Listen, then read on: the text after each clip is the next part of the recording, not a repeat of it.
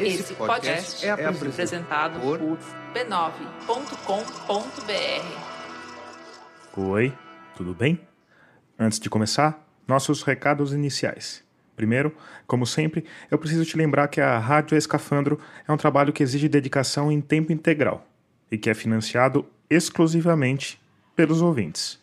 Então, se você gosta dos episódios, se quer que eles continuem, se quer que eles fiquem melhores e mais bem produzidos, considere se tornar um apoiador do projeto. Para fazer isso, é só ir lá em catarse.me barra escafandro e escolher o valor com o qual você quer contribuir. Com R$ reais já dá para participar, ajudar a fortalecer a podosfera, o jornalismo e ter acesso a conteúdos exclusivos. Se você já está no time de humanos luminosos que estão ajudando a manter o projeto, fica aqui o meu muito obrigado. O segundo recado é uma baita notícia boa. É que a Rádio Guarda-Chuva, nossa confraria de podcasts feitos por jornalistas, acaba de ganhar um parceiro de peso.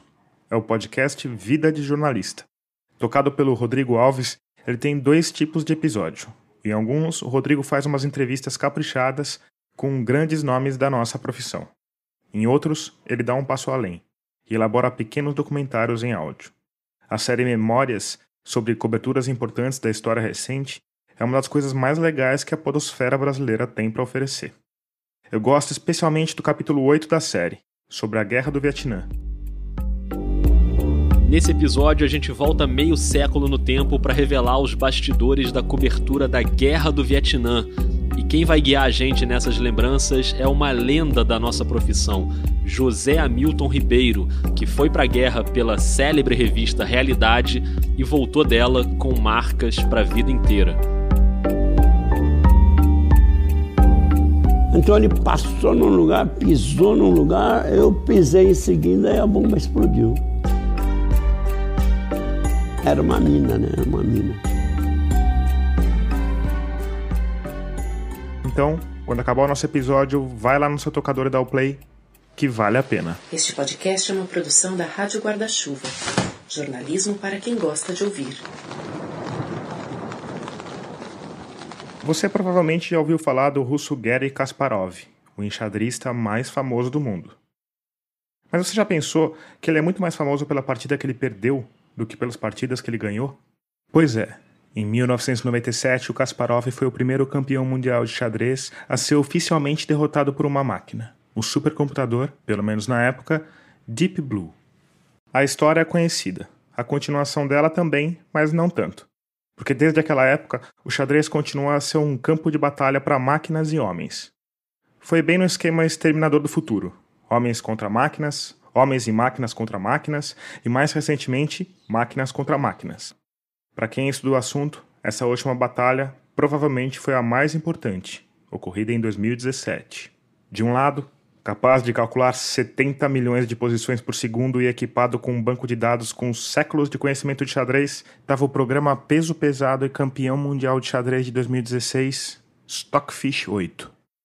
Do outro, capaz de calcular meras 80 mil posições por segundo e sem saber nenhuma estratégia de xadrez, estava o desafiante, o peso-pena do Google, um programinha chamado AlphaZero.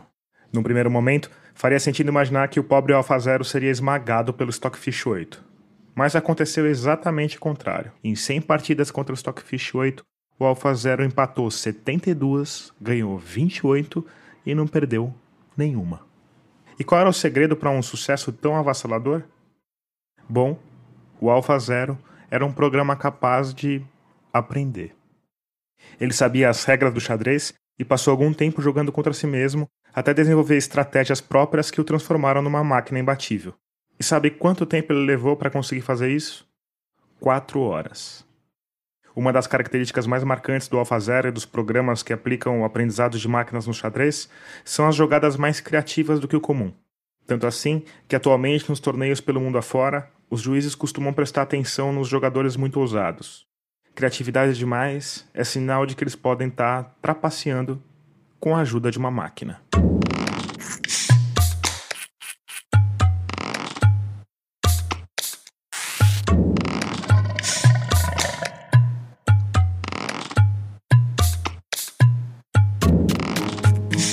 Eu sou Tomás Chiaverini e o 23º episódio de Escafandro já começou. Nele, a gente vai falar sobre xadrez? Hum, não.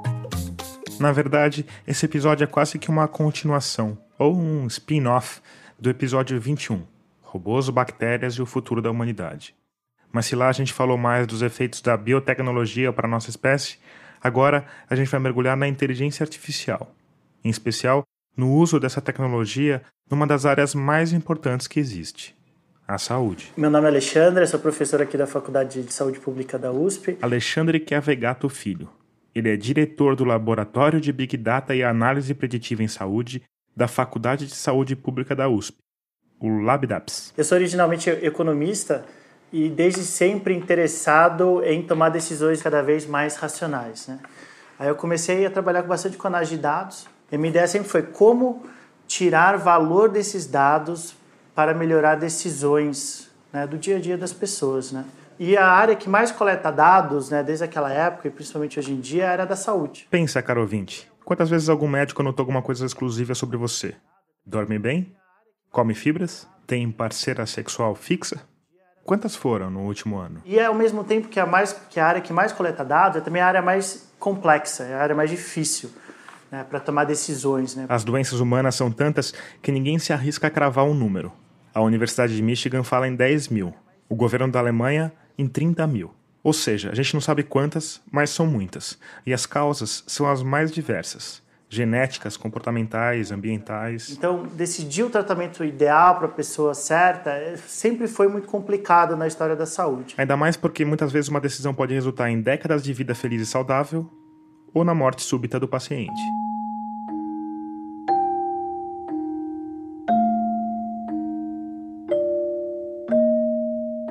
Essa complexidade toda tem um agravante. Existe uma quantidade absurda de dados que são coletados ininterruptamente.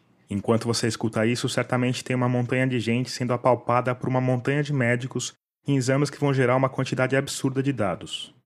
O problema é que hoje a gente tem. Uma informação de um exame aqui, uma informação do exame ali, uh, esse sintoma do paciente tal, mas não tem nada unificado para ajudá-los a, tomar, a, a, a tomarem decisões inteligentes. Então, a minha ideia sempre foi essa, né? Então, no início sempre foi essa, como que eu consigo que esses dados, né, utilizar esses dados para melhorar decisões numa área tão complexa e tão rica e tão, tão difícil como a área da saúde.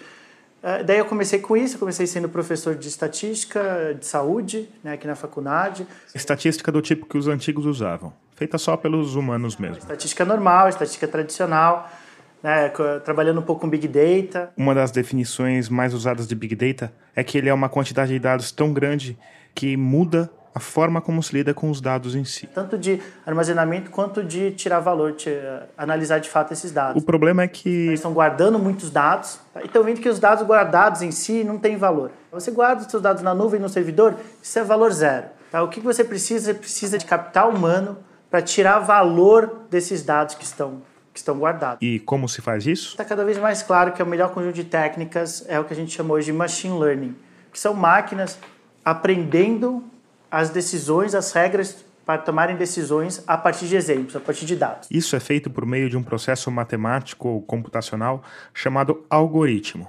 Criar um algoritmo e fazer ele funcionar bem é um dos grandes desafios do mercado de trabalho atual. Mas entender como ele funciona de forma leiga e resumida não é difícil. O algoritmo, de uma forma muito simples, é qualquer conjunto de regras para uma decisão específica.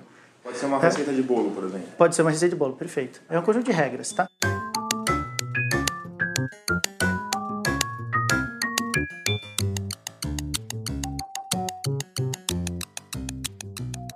Os algoritmos são a estrutura básica por trás da inteligência artificial e podem ser divididos em dois tipos.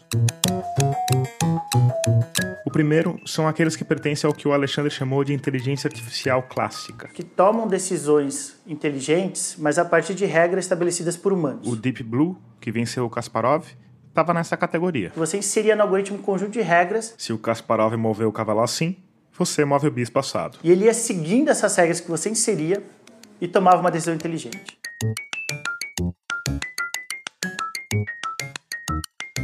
E na medicina? O paciente tem esse sintoma, apresentou essa queixa, tem essas características, então o tratamento mais adequado é esse. Mas a coisa muda muito de figura quando a gente vai para o segundo tipo de algoritmo, que está num campo da ciência conhecido como machine learning, ou aprendizado de máquinas. Aí, em vez da gente ensinar o algoritmo as regras, o algoritmo ele aprende as regras a partir dos exemplos que ele recebe. Então você coloca no algoritmo assim, milhões de exemplos sobre pessoas, características das pessoas, e aí no, no fim você fala, ah, essa pessoa acabou indo à órbita, essa pessoa sobreviveu, essa pessoa ah, foi internada, etc. E ele acaba criando sozinho o conjunto de regras para determinar qual o risco dessa pessoa ir à órbita, o risco dessa pessoa ser internada, o risco dessa pessoa receber alta. O AlphaZero, que conseguiu bater o Stockfish 8 em 4 horas, está nessa segunda categoria. Ele cria padrões. Ele cria padrões, exatamente. Né? Então ele vai aprendendo essas interações complexas de fatores, né, que na área da saúde de fato são muito complexos. Né, envolvem fatores genéticos, socioeconômicos, demográficos, presença de doenças, ambientais. Então tudo isso é bastante complexo, geralmente para a cabeça humana. Isso sem falar nos avanços da medicina. Atualmente, existem milhares de publicações científicas. Novas terapias, novas drogas, novas técnicas surgem o tempo inteiro e ficar a par de todas elas é um grande desafio para os médicos. Já para os algoritmos, essa atualização vai poder ser instantânea. Imagina que você tem uma doença grave e no exato momento em que está sentado diante do seu médico, um novo medicamento é aprovado na Índia. Aquele profissional ia levar dias, talvez semanas, para ter conhecimento dessa nova droga. Aí talvez ele te informasse sobre isso por WhatsApp ou por e-mail, talvez esperasse uma consulta de retorno. Já com a inteligência artificial, isso poderia ser automático um novo medicamento foi aprovado, está aqui a dose e a receita. O algoritmo ele não deixa passar nenhum, nenhum detalhe ali, consegue processar milhões de exemplos né, para aprender essas regras. Então hoje a gente não cria mais essas regras, hoje a gente deixa o algoritmo aprender essas regras. Aí ele aprende as regras, faz os cálculos necessários e toma uma decisão. No caso da saúde, essa decisão geralmente vem em forma de percentual. Se o paciente Y tem a doença X, ele tem 92% de probabilidade de morrer em 5 anos. E segundo o Alexandre Chiavegato Filho, essa probabilidade é extremamente precisa. Quando o algoritmo fala que essa pessoa tem 92% de probabilidade de morrer em 5 anos, de fato ela tem 92%, porque a gente vê todo mundo que ele fala por volta dessa região, 92% dessas pessoas acabam morrendo. Porque uma pessoa tem trocentos mil fatores que a gente não sabe controlar uhum. que pode influenciar nessa previsão. Mas se você juntar grosso das pessoas que ele previu, vai, ele vai acertar isso. Exatamente, ele vai acertar. Né? Obviamente sempre existem coisas aleatórias, né? É difícil na área da saúde totalmente aleatórias, né? Então, um dia eu acho que a gente vai conseguir predizer assim quase perfeitamente a, a ocorrência desses eventos, porque a gente vai ter muitos, muitos dados mesmo sobre as pessoas. A não ser que tá? escorregue no banheiro. É, mesmo escorregar no banheiro, mesmo sabia? Eu, eu, tenho uma aluna que está trabalhando com queda em idosos, né? A gente está conseguindo ver a probabilidade, dadas as características do idoso, em relação à mobilidade, capacidade cognitiva, etc., a probabilidade dele ter uma queda. E outras coisas que as pessoas falam também que é super aleatória, ah, tomar um tiro não, não, é tão aleatório assim no Brasil. Né? Se você é de baixa renda, teu risco é muito maior. Se você tem algum envolvimento com o crime, teu risco é muito maior e assim vai. Então, as mesmas coisas que as pessoas acham são muito aleatórias na área da saúde, não são tão aleatórias assim.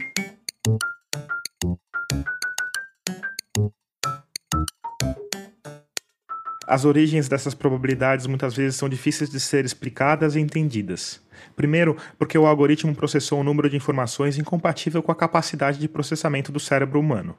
E segundo, porque a relação de causa efeito por trás de cada fator envolvido pode não estar claras nem para o médico, nem para o paciente. Os ouvintes que estão ouvindo é, esse episódio, né, eles não conseguem me falar que é 17,5% porque eles estão em casa, 22,8% porque tem interesse em inteligência artificial, 2% é, porque me conhece, sei lá. Eles não conseguem é, explicar isso, né? Então, e por que isso? Porque decisão inteligente não tem uma justificativa simplista. Se fosse simplista, não seria inteligente.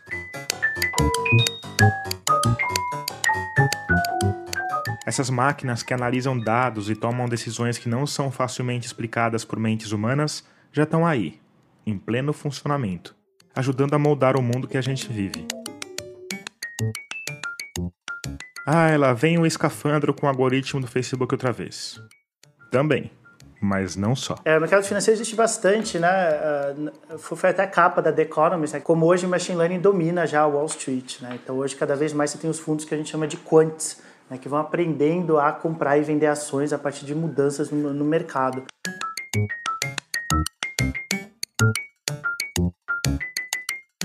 Então você ouvinte que prestou medicina deve começar a arrancar os cabelos? Os médicos vão acabar substituídos por máquinas? É, talvez algumas especialidades, talvez algum dia, mas não tão cedo. O ser humano ali, ele consegue capturar sempre mais alguma coisa. É, o algoritmo ele não é perfeito também.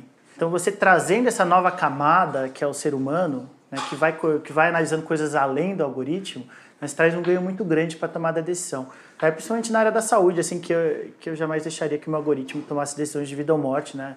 Eu não, não estou nem vendo o paciente, nem sei o que está acontecendo. Além disso, ao menos no primeiro momento, os algoritmos vão ser específicos. Cada um vai trabalhar com uma única doença ou, no máximo, com uma área.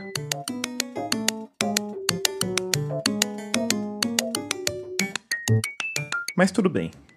Na prática, deu mais ou menos para entender. Só que como isso é feito? O que acontece efetivamente no laboratório do Alexandre Chiavegato, que fica no segundo andar do belo prédio centenário da Faculdade de Saúde Pública da USP? A gente fez um tour rápido para conhecer alguns dos computadores super poderosos que ficam mastigando problemas diversos na área da saúde. Esse daqui está fazendo o quê? Uh, o algoritmo ele tá, tá ainda rodando, olha. 16 horas. A nossa conversa aconteceu de manhã e a máquina em questão tinha passado a noite trabalhando. Ele está aprendendo qual criança recém-nascida vai ser internada no próximo mês, dadas as características dela, né? as informações de quando ela nasce. Toda criança, quando nasce, recebe uma DN Declaração de Nascido Vivo. É um documento bem completo. Mas o mais importante é que as informações de cada um deles são inseridas em um banco de dados unificado. Todas as maternidades enviam essas informações para o SUS, que disponibilizou tudo isso para o laboratório da USP. Era com esses dados que o algoritmo em questão estava trabalhando. Além disso, ele também tinha informações sobre bebês que deixaram o hospital, mas por algum motivo voltaram a ser internados no período de um mês. Com tudo isso no disco rígido, a máquina estava procurando relações comuns de causa e efeito. E se tudo der certo, em algum tempo ela vai ser capaz de prever com precisão inédita, as chances que um bebê tem de voltar a ser internado dali a algum tempo. Então, ele está aprendendo a falar, essa criança que nasceu, quais características na declaração de nascido vivo, ela tem um risco, por exemplo, de 87% de ser internado no próximo mês, e a ideia é a gente avisar isso para o médico e falar, ó, não dá alta para essa criança, porque a internação sempre é pior. Aí você está pensando, mas gente, o que falta para distribuir esse programinha mágico para as maternidades desse mundão? Calma. A equipe do Alexandre Cavegato Filho ainda está com um desafio para vencer. Um desafio que vem de uma boa notícia. Só para variar um pouco. São poucos os recém-nascidos que são reinternados, né? Então o algoritmo está tendo muita dificuldade porque são poucos dados de exemplos que ele que, que ele está tendo. Né? Então a gente está fazendo, uh, desenvolvendo várias técnicas aí que a gente chama de reamostragem, de como lidar com dados raros. Uh, cerca de 1% só no nosso banco de dados de recém-nascidos que recebem alta no terceiro dia acabam sendo reinternados em, um mês. Tá? Então a gente está tentando uh, fazer algumas formas, né, contornar esse problema, porque quando é muito raro o evento, a tendência do algoritmo é falar que nunca vai acontecer. Tá? Eles fazem muito isso, algoritmos, porque eles querem acertar. Né? Então a melhor forma de acertar um evento que acontece 1% é falar que nunca vai acontecer, você acerta 99%. Tá? Então você tem que. É, algoritmo é malandro, é impressionante. Então você tem que fazer várias técnicas aí que a gente chama de, de, de reamostragem para ver se a gente consegue melhorar um pouco essa performance. E aí uma vez que você resolve esse problema, isso daí poderia ser distribuído em todos os hospitais, né? Na hora que o médico for lá uh, preencher o prontuário, dando alta para o paciente, já pode vir um alerta para ele, ó, esse paciente, o nosso algoritmo está falando uh, que por causa dessas, dessas características ele é de alto, ele é de alto risco de ser internado, ele tem um risco ser reinternado em um mês de 92,5%, por exemplo. Aí já vinha um alerta para o médico e auxiliar nisso na tomada de decisão. Quer dizer, esse é um exemplo de um algoritmo direcionado para um problema específico, que vai ser usado em uma área específica. E ao menos no primeiro momento, é assim que a inteligência artificial está caminhando na medicina. Então, cada problema específico, uh, experimentamos né, cerca de 5, 6, 7, às vezes mais algoritmos. Né, descobrimos qual que funciona melhor para esse problema específico treinamos esse algoritmo e, e mostramos se ele funciona ou não para esse problema específico. Chegou um novo problema, por exemplo, ah, risco de infecção hospitalar. O, outras técnicas, outros algoritmos, outras tentativas, começa tudo do zero. Esses algoritmos especialistas poderiam ser especialmente úteis em áreas do Brasil que você não tem especialista. Você tem muitas áreas do Brasil, muitas cidades, só tem um médico, que é o médico generalista, o médico de família lá. Que ele é muito bom no que ele faz, mas ele não é um cardiologista. Com o advento da inteligência artificial, esse médico generalista vai poder ter a ajuda de um cardiologista. Ou até mais do que isso. Ele vai ter o melhor cardiologista do mundo no ombro dele, ajudando ele. Falando, ó, essa doença, esses sintomas, talvez seja isso. Ah, isso daqui, isso aqui, talvez seja interessante fazer esse exame. Ou os melhores. Ele poderia ter vários existe essa possibilidade, né? Ter vários algoritmos diferentes rodando numa mesma doença, por exemplo? Tipo... É, existe isso, existe isso, a gente chama de, de ensemble, né? São vários algoritmos procurando a melhor decisão e depois você junta uma decisão. Mas o importante é ter uma decisão final, né? A gente também não quer sobrecarregar o médico com várias decisões de vários algoritmos para o mesmo problema.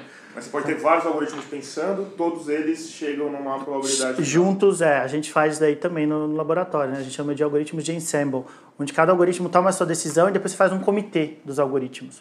Agora, para isso funcionar, você tem que ter uma mega base de coleta de dados global também.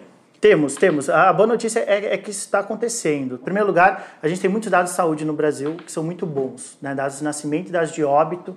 Né? Então a gente já tem dados de 2018 já finalizados para o Brasil, tudo online, tudo disponível para todo mundo. Com boa cobertura, cerca de 96% de todos os nascimentos, todos os óbitos do Brasil têm dados e, em geral, completos. Né? Mas qual é o nosso problema histórico no Brasil? que não tem ligação dessas bancos, eh, entre esses bancos de dados. Então eu não sei que essa pessoa que nasceu aqui é a mesma que morreu ali. Então eu não conseguia fazer, entender, né, treinar algoritmos que entendam essa pessoa com essas características vai morrer nos próximos anos. Porque eu não sabia que essa pessoa era aquela. Né? Essa pessoa desse banco de dados era a pessoa daquele banco de dados. Mas a gente está tendo agora, né, que eu acho que vai ser a maior transformação aí do sistema de saúde desde a criação do SUS, que é um projeto chamado Connect SUS, tá? que, que é um projeto que ainda está começando a ser implementado e o objetivo é, é, que seja implementado até o fim do, do ano. Se isso acontecer, vai ser possível criar históricos completos de pacientes, o que é muito valioso para os médicos. Sabendo essa, essa, rota, a gente vai conseguir falar, ó, esse paciente que está seguindo essa rota, ele tem um risco de, por exemplo, 87% de ter uma internação grave daqui a um mês. E a gente vai conseguir dar esses alertas direto no prontuário eletrônico, no médico. Então o médico vai inserir as informações desse paciente, sintomas tal, a gente já vai conseguir falar, o paciente com essa trajetória é um paciente grave, precisa ser internado, ou é melhor não dar alta, fazer essas orientações para o médico. E você pode usar isso para fazer prevenção, para fazer alocamento de recursos? Exatamente, pra... exatamente. Essa ideia de ter algoritmos espalhados pelo país e talvez pelo mundo esbarra em um problema a diversidade. Uma das grandes questões do nosso laboratório é também ver o quanto a gente consegue transferir esses algoritmos de um lugar para o outro. A primeira grande dúvida é: será que o dos Estados Unidos funciona no Brasil? Eu acho que não. A realidade é muito diferente, tanto de tratamento, quanto do, do background genético, quanto nível dieta, socioeconômico, de alimentação, tudo muito diferente. Aí a gente entra na segunda fase. Será que o de Alagoas funciona em São Paulo? Eu acho também não. Exatamente por isso, né? Muita, diversidade, muita diferença genética, socioeconômica, de alimentação, etc. Mas será que São Paulo funciona em Campinas? Aí já está em aberto. Tá? Eu acho que, que aí já é uma dúvida científica interessante. Então, a gente, um dia a gente vai descobrir assim, com quanto eu consigo generalizar o meu algoritmo para outras áreas. E também ver o quanto a diversidade dos seus dados melhora o algoritmo. Será que um algoritmo feito no Brasil não funciona bem no mundo inteiro? Talvez funcione. Melhor do que um algoritmo treinado, por exemplo, na Alemanha. Por quê? Porque a gente tem a nossa, a gente tem a nossa diversidade genética gigantesca, socioeconômica gigantesca, a gente tem o mundo inteiro dentro do Brasil. Tá? Então, talvez os dados brasileiros comecem a ser muito uh, desejados por outros países. Né? Então, uh, um algoritmo treinado no Brasil talvez comece a valer muito para, para os outros países. Né? Certo, é tudo muito interessante, tudo muito instigante, mas e na prática? E hoje? Em que pé a gente está? Na área da saúde, o que já está em prática são algoritmos de machine learning para gestão, né? para gestão de leito, gestão de profissionais de saúde. Na prática clínica ainda não, tá? nós estamos com alguns projetos aí de começar a fazer estudos clínicos randomizados. Então, dar esses algoritmos para alguns médicos, não dá para os outros, né, sortear. E acompanhar esses pacientes e ver como eles vão evoluindo clinicamente com o tempo, né, em relação aos que receberam os algoritmos e não receberam, para ver se eles têm impacto mesmo. Como se fosse um medicamento, uma, uma Exatamente. terapia. É, uma... é a mesma ideia. Essa é a fase que a gente está e que os outros países do mundo também estão. A gente ouve às vezes falar de alguns hospitais que estão botando inteligência artificial uh, no, no, atendimento clínico, tá? mas isso daí tem sido bem por fora, assim, bem debaixo dos panos ainda. Então a gente fica um pouco preocupado com essas coisas, um pouco desconfiado com isso, porque pode acabar queimando a área, né? As pessoas colocando esse algoritmo sem saber direito o que estão fazendo, sem nenhuma validação de, de pares, né? Via artigo científico, via participação de congressos, via né, análise dos seus, dos seus pares. E o que, que tem alguma área que está sendo investido que deve ficar pronto primeiro, assim, que a gente pode... Ah, em geral na radiologia. A radiologia é a área que está mais avançada, principalmente é porque o pessoal que começou com machine learning é o pessoal que veio da ciência da computação. E visão computacional, imagem, sempre foi um grande desafio da, da, da ciência da computação. Esse pessoal que começou com machine learning, né, essa é a minha teoria, começou com imagem. Por que, que o fato de ser mais difícil faz com que eles comecem por aí? É uma coisa de desafio? De, de desafio, né? O pessoal da ciência da computação sempre quis né, avançar a área e tal. E... Ah, vamos ver se a, se a inteligência artificial resolve essa Isso, parada aí. Exatamente. É. E, foram, e foram eles, né, no fundo, os grandes responsáveis pelo crescimento da, de machine learning. Eles começaram a ver que funcionava com imagem, a gente começou a trazer para outros para as outras áreas, começou a ver que funcionava também, a área foi crescendo assim. Então, já está chegando né, a questão, por exemplo, de auxiliar uh, radiologistas a diagnosticar câncer de mama, já estão fazendo isso muito bem. Uh, então, você coloca no algoritmo milhões de imagens de, de raio-x de mamas, alguns deles têm câncer, outros não têm câncer, né? Eles, já, foi, já foi decidido pelos melhores uh, radiologistas aí do, do mundo. Vários tipos de câncer diferentes. Os vários tipos tal, e o algoritmo vai entendendo padrões aí nos dados, ele vai entendendo, ah, então essa com essa característica tem câncer, essa com essa característica não tem câncer tal. Então os algoritmos já estão analisando esses, esses exames de imagem e já estão falando para o médico, ó, parece que é câncer de mama com 92% de probabilidade e olha por causa dessa área aqui, aí mostra lá. Outra área, né, que já tem tido muito contato com algoritmo, né, por mais que sejam algoritmos bem simples, é a área de UTI. Né, em pacientes com câncer internados UTI, a gente consegue predizer com, com extrema boa performance preditiva tempo futuro de qualidade de vida. Em geral, esses pacientes são pacientes terminais. E a ideia é que os algoritmos possam auxiliar os profissionais sobre cuidados paliativos, sobre possibilidades de cuidados paliativos, né, que é o grande desafio dos profissionais da área. Né? Você não quer diminuir a intensidade de um tratamento quando esse tratamento vai trazer muito benefício para esse paciente.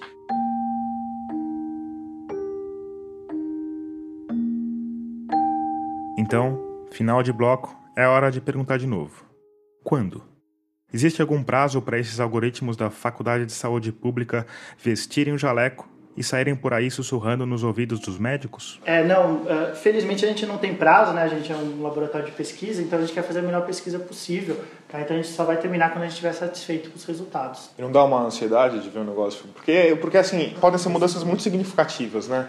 Ah, sim. Dá uma. Meu, vamos colocar esse negócio para funcionar. Dá uma ansiedade, mas a gente também não quer forçar, né? A gente quer que a sociedade esteja pronta para esses algoritmos, né, quando a gente colocar eles, né, e, e a sociedade está começando a ficar pronta. Então a gente tem esses dois, esses dois sentimentos conflitantes aí. A gente quer chegar cedo, mas a gente também não quer forçar isso para que as pessoas criem uma resistência. Tá, mas. A gente está falando de meses, de anos, de décadas. Depende do tipo de algoritmo, depende da área, então acho que radiologia é bem breve, assim, eu acho que até o fim do ano já começam aí a, vários hospitais já, já estão adotando e vão começar a adotar como prática normal.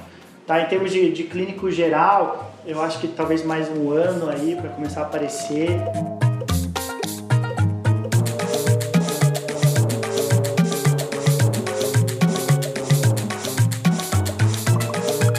Termina aqui o primeiro bloco do 23º episódio de Escafandro. Antes de adiante, eu queria reforçar o convite para você me seguir nas redes sociais. Eu estou no Twitter, no Facebook e no Instagram como arroba Rádio Escafandro ou arroba Tomás Chiaverini.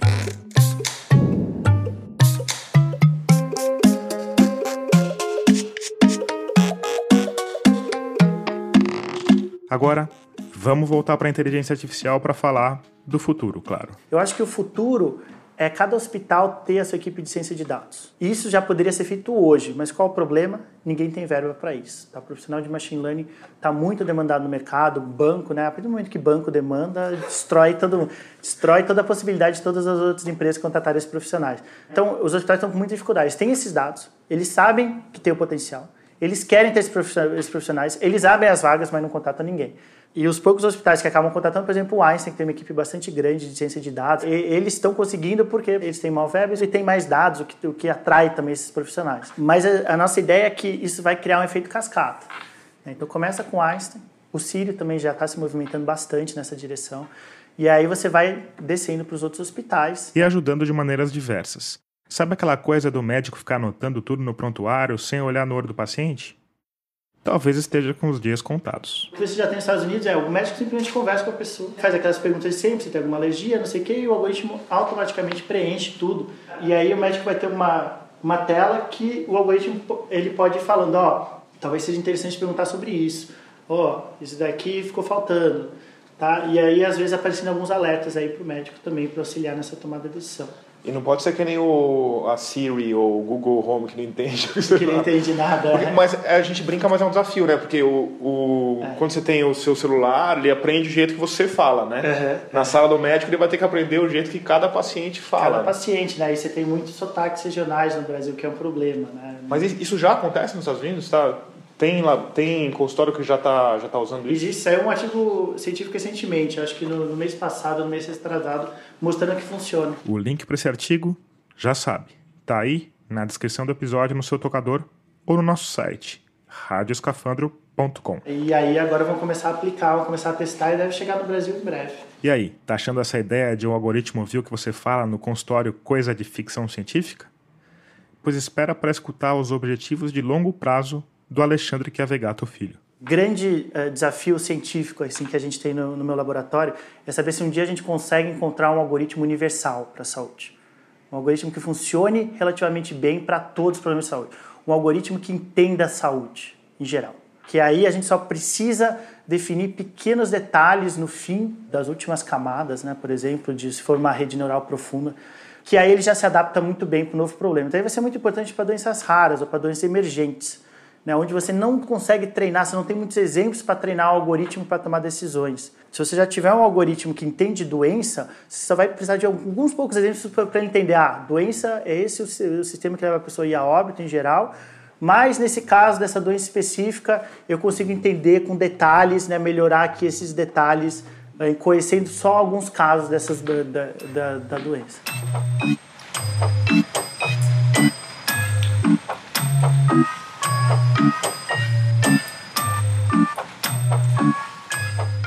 Pois então, caro ouvinte, a gente demorou, mas chegou lá.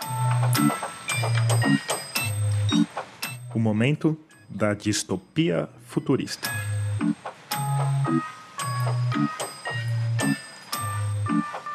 Porque a base da inteligência artificial é a coleta de dados, que pode ser feita via prontuário, mas que também pode ser feita de outras formas, pelo seu celular ou talvez por um implante que fique o tempo inteiro medindo seus sinais vitais e suas atividades físicas. Seria possível, por exemplo, cruzar esses dados com os locais que você frequenta, bares e farmácias ou restaurantes naturais e academias. Seria possível saber o que você compra? Aipo e broto de alfafa? Ou batata frita, miojo, Coca-Cola e um maço de Marlboro vermelho?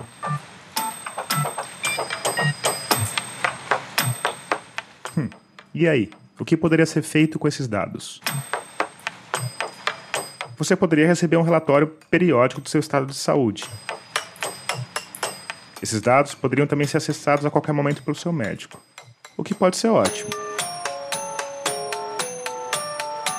Mas tem alguns aspectos que também não são assim tão ótimos. Porque e se o seu plano de saúde acessasse essas informações? E se todos os planos de saúde acessassem todas as informações médicas de todos os clientes possíveis e pudessem determinar o valor das mensalidades de acordo com a saúde de cada um? E se os departamentos de recursos humanos baixassem esses dados antes de qualquer contratação? E se o governo resolvesse criar faixas de imposto de acordo com a probabilidade de cada cidadão acabar usando os serviços do SUS?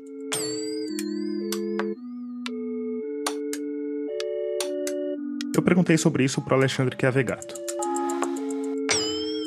Primeiro sobre o compartilhamento de dados por meio do implante de sensores ou coisas parecidas. Eu não sei se as pessoas vão querer muito isso, porque a quantidade de falsos positivos vai ser muito grande, tá? Se você tiver um, a, a, alguma coisa te medindo o tempo inteiro, né? A chance de dar um alerta falso acaba sendo grande e acho que vai gerar muito estresse na vida das pessoas. Vão começar a ver que estão indo muito ao médico, que estão ficando estressadas e que não está sendo saudável para elas. Então eu não sei se isso daí vai muito para frente. Mas assim, pensando em futurologia, né, eu acho que a gente já está né, nesse caminho assim de se, de se juntar às máquinas. Né? E eu não vejo muita, muita impossibilidade do celular de fato virar um uma parte do corpo, a gente implantar alguma coisa na, na, na, na, cabeça e um dia e um dia se juntar mesmo aí as máquinas, o jeito que as coisas andam. Mas eu acho que na, na, área da saúde eu sou um pouco cético em relação a essas internet das coisas. Certo, mas e os planos de saúde? As pessoas falam, ah, mas a partir do momento que a gente conseguir predizer o risco de doença, o plano de saúde vai vai proibir a pessoa, vai tirar ela do plano. Em lugar não pode. Em segundo lugar, plano de saúde só tem pessoas saudáveis, não, não tem valor social. Então, assim, eh, os planos de saúde eles podem fazer isso, mas cabe à sociedade né? E eu sei que eles estão fazendo esses tipos de análise né, para ver risco de paciente, mas eles não podem tirar um paciente porque eles acham que, ele, que esse paciente vai ficar doente. Né? Um paciente foi internado com câncer está fora do. Isso daí, isso não, obviamente não pode. Né? Então, tem, tem, muitas dessas coisas aí que, infelizmente, as pessoas ficam, ficam repetindo. Né? Como ah, a superinteligência está próxima. Não está nada próximo. Então, a gente não faz ideia de se a gente vai conseguir ou como a gente vai conseguir um dia chegar a um ser assim que tome melhores decisões que a gente em tudo. Tá? Hoje a gente não tem ninguém chegando perto disso. Tá, os algoritmos, é, como a gente chegou a comentar no início, eles são bem focados. Um algoritmo que ajuda a diagnosticar AVC, ele não sabe diferenciar um cachorro de uma criança. Não sabe. Você bota uma imagem e não, não sabe nem por onde começar, não tem nada a ver com isso.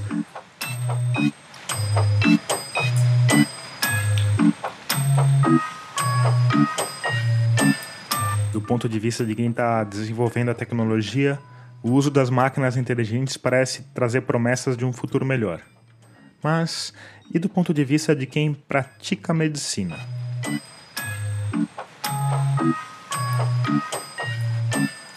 Eu sou médico, né? sou formado aqui na, na, na, Unicamp e sou infectologista. Esse é o Dr. Flávio César de Sá. Residência médica em infectologia. Aliás, o pessoal tem me ligado bastante para saber se pode pegar coronavírus de. Imagino. Isso, não. Ah, eu encomendei umas coisas no, no site chinês, lá no AliExpress. Posso pegar? A hora que chegar, eu falei, pode. Fica tranquilo. eu tenho recebido muita pergunta nessa área aí. Também, junto com a residência, eu fiz uma especialização em saúde pública. E a minha, o meu campo de trabalho sempre foi saúde pública e emergência. Até que é mais ou menos uns 20 anos, Tomás, por circunstâncias daqui da Faculdade de Medicina da Unicamp, eu acabei me aproximando do, da área de ética e bioética. Na época em que eu comecei a trabalhar com isso, a gente não tinha aqui no Brasil nenhuma formação específica em bioética, nem nada disso. Eu fui me formando estudando por por mim mesmo. Depois eu fui fazer um pós-doutorado em ética médica lá nos Estados Unidos, na Universidade de Cornell, em Nova York. E quando voltei, continuei trabalhando mais especificamente nesse campo. Então, eu posso dizer para você hoje que a minha área realmente de trabalho é ética médica e bioética. E, mas eu nunca parei de atender, nunca me afastei do, do, do trabalho como clínico. Certo. E como estudioso da ética e praticante da clínica médica, como o Dr. Flávio César de Sá enxerga a inteligência artificial? Em especial, a possibilidade de que a gente acabe perdendo o controle sobre os dados da nossa própria saúde.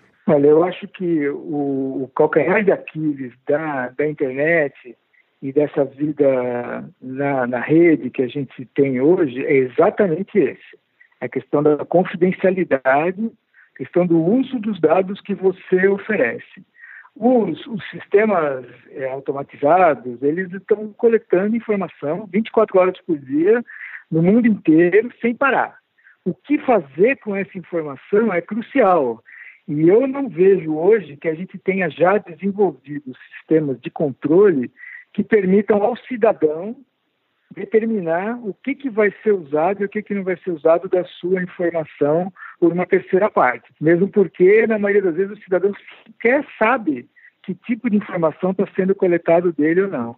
Essa preocupação que você manifestou, da gente ter um monitoramento permanente das nossas de vida e saúde e que essas informações de alguma forma sirvam para aumentar o controle sobre a nossa vida e até a disponibilidade de serviços, né? por exemplo, um, um, seguro de saúde, saber quantas vezes por mês eu vou numa farmácia, ou se eu faço exercício, ou que tipo de comida que eu como, e a partir daí ele estabelecer um plano de seguro mais caro para mim, se os meus hábitos não forem lá muito saudáveis, ou se eu for um cara que frequenta muito uma farmácia, isso é um problema realmente muito sério, para o qual eu acho que a gente não tem muita resposta ainda, e não é só no campo da saúde, é em geral, é da nossa vida em geral. Acho que talvez esse seja o calcanhar de Aquiles da sociedade informatizada, da sociedade de informação. Eu, sinceramente, não tenho para dizer nenhuma perspectiva sobre isso, porque eu não imagino como que a gente vai ser capaz de controlar essas informações que são disponibilizadas para a nuvem, para a rede. Eu penso que pode ser usado para o bem também. Eu posso fazer um monitoramento à distância de um paciente e usar isso para ajustar a dieta dele, a quantidade de exercícios que ele faz, etc. Mas sem dúvida existe o risco de usar esses dados de uma forma que não sejam exclusivamente no interesse da saúde das pessoas. As leis atuais não são suficientes para dar conta desse problema? De jeito nenhum. O pessoal fala assim: ah, mas você, quando você assina, um, você entra num desses sites, Facebook, usa o Google, liga o seu celular, você sabe, sabe nada. Ninguém lê aqueles, aqueles negócios enormes de muitas páginas que o pessoal pede para a gente dizer que aceita os termos ou não. E isso já é feito dessa forma, de caso pensado, porque sabe que ninguém vai ler. E a nossa legislação hoje é muito rudimentar nesse aspecto, entendeu? Na verdade, as empresas meio que fazem o que querem. A gente vê que muitas vezes os governos, pressionam Facebook, Google para fornecer informação e eles têm a maior cara de pau de dizer assim, ah, não, esse tipo de informação eu não vou fornecer, ou só fornece mediante medida judicial tal. Então, eu acho que isso é uma questão que a sociedade tem que discutir muito mais seriamente do que tem discutido hoje para estabelecer limite na coleta e no uso dessas informações. Eu acho que talvez um paralelo interessante seja a gente falar um pouquinho dos planos de saúde hoje, né? Porque, de certa forma, já há castas de preço, né? Se você se você está na terceira idade, mais de 60 anos, para você conseguir um plano de saúde é um, é um absurdo de caro, né? O senhor poderia falar um pouquinho sobre, fazer uma comparação sobre essas duas coisas, assim? Olha, eu acho que os planos de saúde, eles são motivados por uma questão muito difícil da gente abordar, que é a questão do lucro na saúde. Dizer, é possível você ter lucro em saúde, você ter uma empresa que lucre com saúde da, das pessoas? Por a minha opinião é que não. É que saúde é uma coisa que você pode cuidar, você pode prestar serviço, mas o, o objetivo do serviço tem que ser a saúde e não o lucro. Quando o lucro é o objetivo do serviço, alguém sai perdendo. E quase sempre é ou o prestador, o médico, ou o paciente. Não tem jeito, você vai precisar economizar, porque saúde é caro, Saúde é imprevisível, quanto que você vai gastar, quanto você não vai gastar. Então, eu vejo com, muita, é, assim, com muito pessimismo você imaginar que a gente possa ter planos de saúde bons, que custem, que sejam tenham um preço acessível à população e que vão prestar uma boa qualidade de serviço. Então eles ou vão tirar dinheiro do prestador, do médico, ou vão tirar dinheiro do paciente. Ou dos dois? É, ou dos dois, claro ou vão vender seus dados para uma empresa que tem outra finalidade. Então, eu acho que a questão dos planos de saúde é muito delicada. Plano de saúde bom é caro. Plano de saúde que não é caro não é bom, geralmente. Por isso que eu acho que a gente tem que garantir um atendimento básico para todo mundo, isso seria através do SUS. O SUS precisa de mais investimento, o SUS ele é pouco financiado, ele precisaria de mais financiamento do, do Estado para ele funcionar melhor. Mas mesmo assim, fazendo um paralelo aqui, o SUS ainda funciona muito bem, quer dizer, o ponto frágil do SUS é a assistência médica. As filas na frente dos hospitais, os pacientes que demoram para ser atendidos. Esse é o ponto mais frágil do SUS, mas a gente se esquece o SUS cuida da saúde de uma maneira muito mais ampla, né? Cuida de toda a vigilância epidemiológica, toda a vigilância sanitária, toda a questão da vacina, tudo isso o SUS está cuidando também. Então, o SUS, ele se tiver um aporte maior de recursos para assistência médica, ele ficaria muito bom, na minha opinião.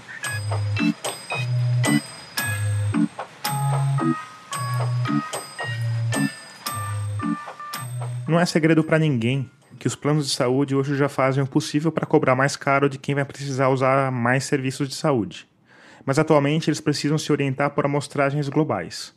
A população mais idosa, por exemplo, paga mais caro, muito mais caro. E no caso da inteligência artificial, elas poderiam ser direcionadas especificamente para o indivíduo, através da coleta desses dados que a gente fornece o tempo todo, né, sem, sem saber. Então, eu acho que é uma faca de dois gumes. Ao mesmo tempo que há espaços em que o uso da inteligência artificial vai ser capaz de reduzir custo por racionalizar o, o sistema, tem um outro lado em que ela vai poder encarecer individualmente por usar informações que ela vai coletar até sem a nossa permissão, sem o nosso conhecimento. E o que define se a gente vai para um lado, vai cortar de um lado ou de outro dessa faca? Na nossa sociedade em que o lucro e o resultado é o é assim é o objetivo final de todo mundo, eu acho que a gente vai acabar entrando por um caminho em que tudo que você puder usar para aumentar o lucro das empresas vai ser usado. Dizer, ainda que você consiga é, diminuir alguns custos ou racionalizar alguns procedimentos, você vai forçar a barra, você vai, vai direcionar os sistemas para aumentar o lucro. E no caso da saúde, quando você aumenta o lucro, quase sempre, como a gente já comentou, alguém vai sair perdendo.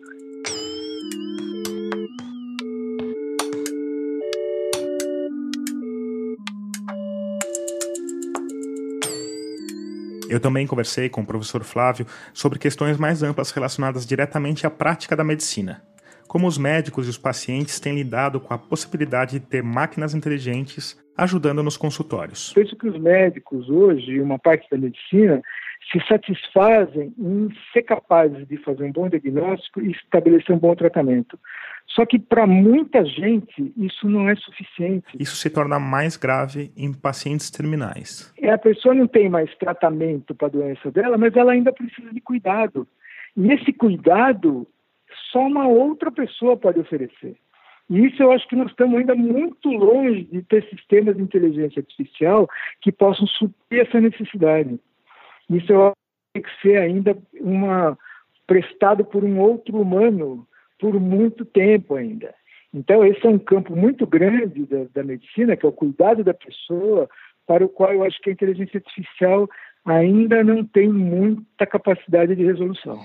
E é, essa é uma questão que a medicina, que é problemática para a medicina, né? A questão do, do porque tem essa coisa da especialização do médico, né, do distanciamento. O senhor vê uma possibilidade de piorar essa relação entre médico e paciente? Não, nesse campo, Tomás, eu sou otimista, porque eu acho que você podendo transferir para sistemas de inteligência artificial uma parte do trabalho, principalmente o, relacionados ao diagnóstico e à terapêutica, o médico vai ter mais tempo para conversar com o paciente, para se inteirar das necessidades dele, para conhecê-lo melhor, saber quais as especificidades dele, da família dele, o que, que ele está precisando naquele momento, que tipo de apoio, que tipo de cuidado que ele e a família estão necessitando. Eu acho que nesse aspecto a inteligência artificial vai ajudar, que hoje é o grande problema nosso. Eu ouço muita gente falar assim, nossa, doutor fulano é ótimo, mas ele é meio grosso, ele é meio caladão, mal educado. Ele não é ótimo, então, entendeu? Ele é meio grosso, caladão, mal educado. Muita gente vem me procurar e fala assim, o senhor pode me explicar o que é esse exame aqui? Eu falo, mas o senhor não conversou com o seu médico? O cara fala, eu tentei, mas ele não fala muito. Eu acho que esse tipo de dificuldade que a gente enfrenta hoje na relação médico-paciente é, vai poder ser melhorada se a gente puder dispensar mais tempo para ela, entendeu? Então eu sou otimista nesse aspecto. Eu acho que vai ajudar bastante. E o senhor, no seu consultório, gostaria de ter um algoritmo sentado no ombro, assim, para dar um, um aconselhamento? Cara, eu se eu tivesse possibilidade de ter um algoritmo de, de inteligência artificial que me ajudasse no diagnóstico, eu usaria, porque eu tenho certeza que quando você consulta o seu paciente e consulta a internet, principalmente para ver dose de remédio, resultado de exame, é, esse tipo de coisa, você erra muito menos. Você fica mais seguro, você tem menos chance de, de errar, vamos dizer assim se eu tiver mais um mecanismo de inteligência artificial mesmo que me ajude, eu não tenho problema nenhum de usar. Desde que eu não tenha a intenção de que isso substitua o meu relacionamento com o meu paciente. Eu acho que isso é insubstituível.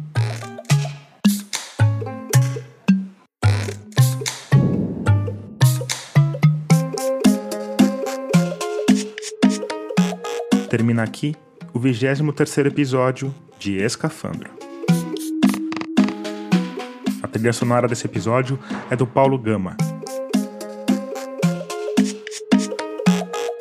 Mixagem de som é do Vitor Coroa. Eu sou Tomás Chiaverini e concebi, produzi e editei esse podcast. Obrigado por escutar e até o próximo mergulho daqui a 15 dias.